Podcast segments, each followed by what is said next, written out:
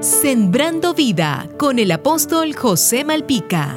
Los tiempos que vivimos son de gran maldad, donde la vida no tiene ningún valor, la integridad moral se ha desmoronado. Ya no se cuida la inocencia de los niños, no se resguarda la integridad moral de los jóvenes, ni se espera que los adultos y en especial los padres tomen la debida responsabilidad. A lo bueno se le dice malo y a lo malo se le dice bueno. Todos los valores cristianos están siendo cuestionados y desechados por una sociedad que solo busca que dejen de decirles que su conducta desagrada a Dios. Vivimos en una generación que solo quiere oír lo que va de acuerdo con sus deseos egoístas y egocéntricos, que vive para complacer su propio ego.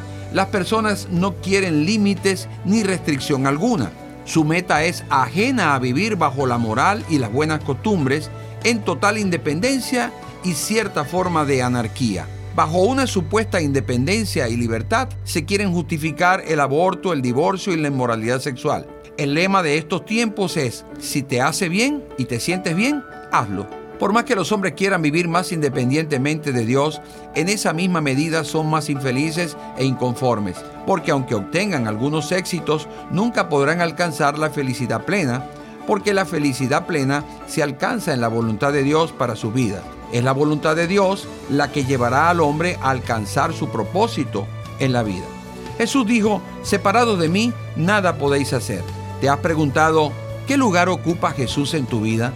¿Está en tus planes? Hazlo hoy el Señor de tu vida, entregándole tu corazón.